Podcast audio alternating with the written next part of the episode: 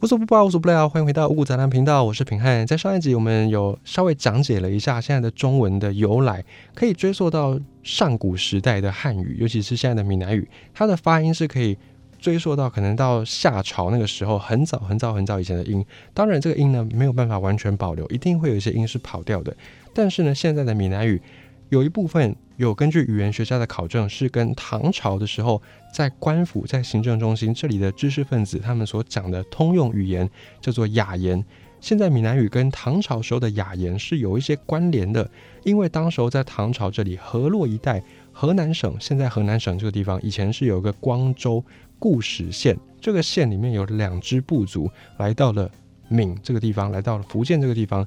分别是以陈正、陈元光父子为首的陈氏家族，后来还有一批是王氏家族，他们也是光州固始县的人。这两支家族来到了福建之后呢，就把他们在唐朝光州的时候所讲的语言，就是雅言，把他们也带到福建来。所以这一个雅言后来就在福建一带慢慢的发展，变成现在闽南语的前身。这我们上一集已经有讲的蛮详细的。那么闽南语它也保留了一些在唐朝时候所讲的汉语的发音。那之所以这个唐朝的汉语发音跟我们现在所讲的国语不太一样，是因为我们跟上一节讲到，现在的国语现在的北冰话、北京话，基本上呢就是满清清朝人入了中原之后，他们学习中原这里的中古汉语，可是学的四不像，有些发音都遭整体，最后呢就变成现在的国语跟闽南语也好，跟粤语也好，跟一些传统的。汉语的方言来比，已经差异非常大，就是因为现在我们在讲的国语，它其实是外国人学的一个语言，而且学的很不像的语言，才会这样子，也就导致很多的唐诗宋词，你如果用国语去发音去念，不对位，或者是那个音那个韵根本就不对。你就会觉得说，以前的那个人好像写诗都乱写，其实不是，他们都是很讲究规律的，只是那个音真的跑掉了。也才会之前呢，很多国语老师就会说，你如果看到唐诗、看到宋词，你要判断它的韵脚，你必须要用台语、用闽南语，或者你用广东话，或者你用客家话去念，都会比你用北京话去念来的更符合那个时候的音的原因就在这里。好，那么我们再讲到说。韩国很多的韩文、韩语，现在的韩语很多的词汇其实跟闽南语的发音很像。比方说时间，时间的闽南语叫做西干，在韩文里面叫做西干。那学生呢，闽南语叫做哈生，在韩文里面叫做哈塞。还有准备，闽南语叫做准备，然后在韩语里面叫做准备，以及真正、真的、假的、真正的那个真正，在韩语里面叫做金家，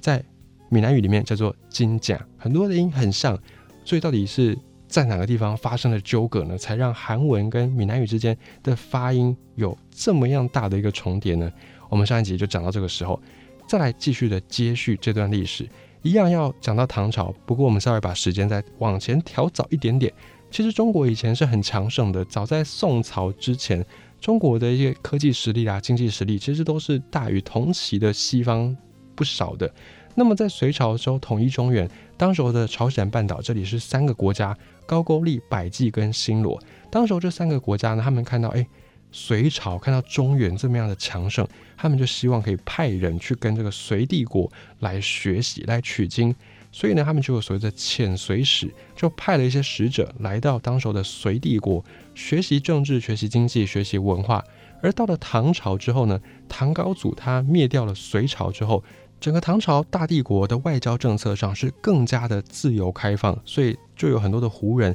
当时候到了中原来。那除了胡人之外呢，当时候的韩国这边是朝鲜半岛是三个国家：高句丽、百济跟新罗，以及渤海国也持续的派遣使节进入到唐朝。不只是韩国，连当时候的日本也有所谓的遣唐使，又后来还有遣宋使。遣唐使在韩国、朝鲜半岛上也有，在日本也有。也是一样的道理，他们就是派人过来，来唐朝这里学习各个方面，然后呢，把这些学到的知识取经带回去他们自己国内，希望可以振兴自己的国家，富国强兵。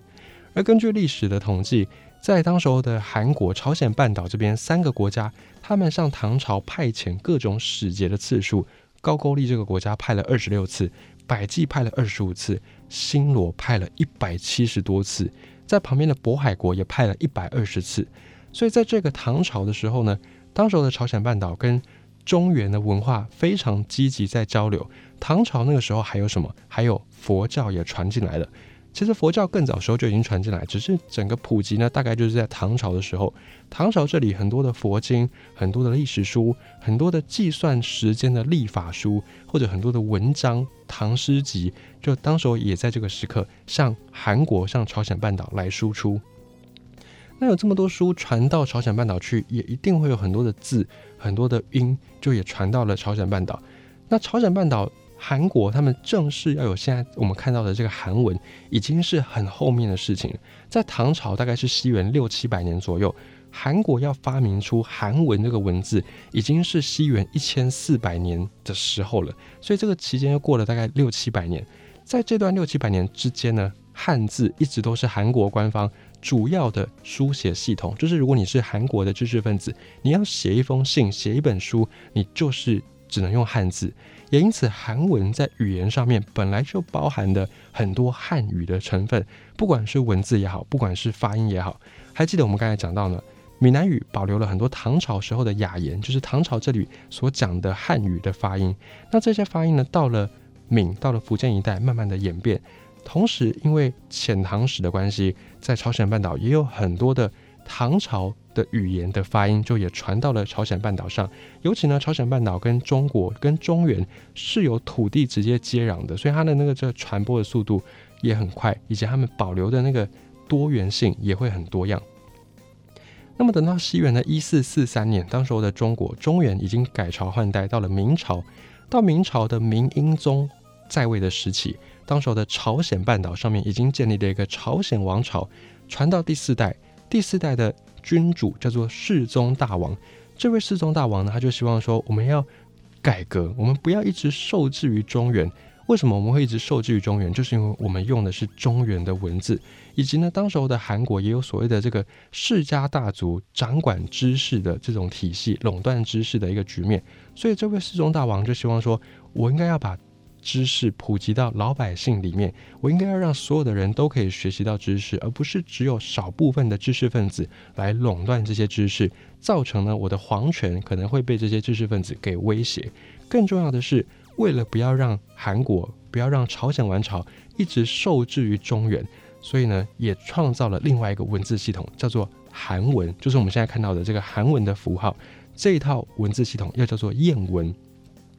同时，这位世宗大王他也颁布了一本训民正音，就是教大家说：“哎，我怎么样创造这套韩文的字，以及呢，我用什么原理，以及大家怎么样使用这个训民正音，也就跟着谚文、跟着韩文一起发表出来。而韩文，你会看它的符号呢，好像是有一点点抽象，它其实是参考了印度这边的梵文，以及呢，在蒙古的时候，元朝元世祖忽必烈他的一个老师叫做八思巴。八思巴也另外有创了一个文，叫做八思巴文。那这个八思巴文，它本来就是仿照藏文改编的，就是西藏这里的文字改编变成八思巴文。后来呢，这个韩文它就是参考了印度的梵文，参考了西藏的八思巴文，以及呢西藏本身的藏文，来参考这三种的文字，并且创造出了韩文的字母。最后，韩文字母一共有十一个母音，十七个子音，总字母数来到了二十八个。可是呢，在颁发训民正音以及颁发了谚文之后，世宗大王没有多久就驾崩了，大概七年左右就驾崩了。后续这个韩文的推广就碰到了关卡，就卡住了，没有那么顺利，以至于呢，这个韩文推行之后，只有在女性在僧侣之间流传使用，并没有普及到民间。要等到朝鲜王朝传到第十代燕山君，就是君主的名字叫燕山君，他是一四九四年在一五零六年在位。他在位的期间呢，甚至还禁止使用这个韩文，就是说我们不要跟中原脱钩，我们还是需要跟中原保持交流，所以就继续的用汉字，让这个汉字继续的跟韩文彼此纠缠好几百年，纠缠大概五百年左右。到了二十世纪初期，在韩国国内，他们才开始重视这个问题，他们才开始慢慢的说，哎，我们要有自己的文字，我们不要再受到中原的牵制，不要再受到中国的牵制。所以等到。韩国这里，他们自己汉字要完全的从韩国的书啦，从韩国的教育里面消失，已经是一九七零年代的事情了。这个汉字在韩国开始流传通行是西元大概六百年、六七百年左右。到了完全消失是一千九百年的时候，所以这中间隔了一两千年，一千多年的时间。也因此，在这一千多年时间，汉语也就渗透到了韩文里面去。现在的韩文，你去听他们的汉语的比例呢，是占了将近六成，是有百分之五十九。另外呢，韩国也曾经受到日本的殖民统治，所以他们也有接收一些日语，还有日语，他们就是很大一部分是取材自英语，因此韩文里面也有包含日语，也有包含英文，就是有包含这些外来语。这个外来语的数量占了大概百分之五。像是电池，我们刚才讲到的 battery，这个在闽南语之间在讲的是电池，在日文也是这个发音，在韩文，韩文的电池也是 battery。所以真正的韩文里面，纯粹的韩文，就是在韩国这里真正他们自己发明的韩文，只占整个韩语里面大概百分之二十六而已。所以你从这个历史的角度去看，你就可以知道说，哦，为什么韩文现在很多的词、很多的音跟闽南语这么像？因为闽南语这支语言呢，它本来就是源自于。在唐朝的时候，河南河洛一带的世家大族，他们往南迁避祸，他们把当时候唐朝中原通行的雅言带到福建，后来发展成闽南语。那同一时间呢，在唐朝的时候，韩国这里以前的三国时代，高句丽、新罗、百济，他们也派了遣唐使到唐朝学习很多的汉字，学习很多的这个汉语的发音。所以同一个时间，汉语它也去到了韩国，也去到了福建。后来在福建这里呢，又传到。台湾来变成台式的闽南语，在韩国这里就变成韩语。那么我们再顺便讲一下，闽南语这个东西，它到闽南之后呢，就发展成闽南语；又到了台湾来之后，又在另外的结合了当时候的日语，结合了荷兰话，结合了一些西班牙话，结合可能有原住民平埔族的语言。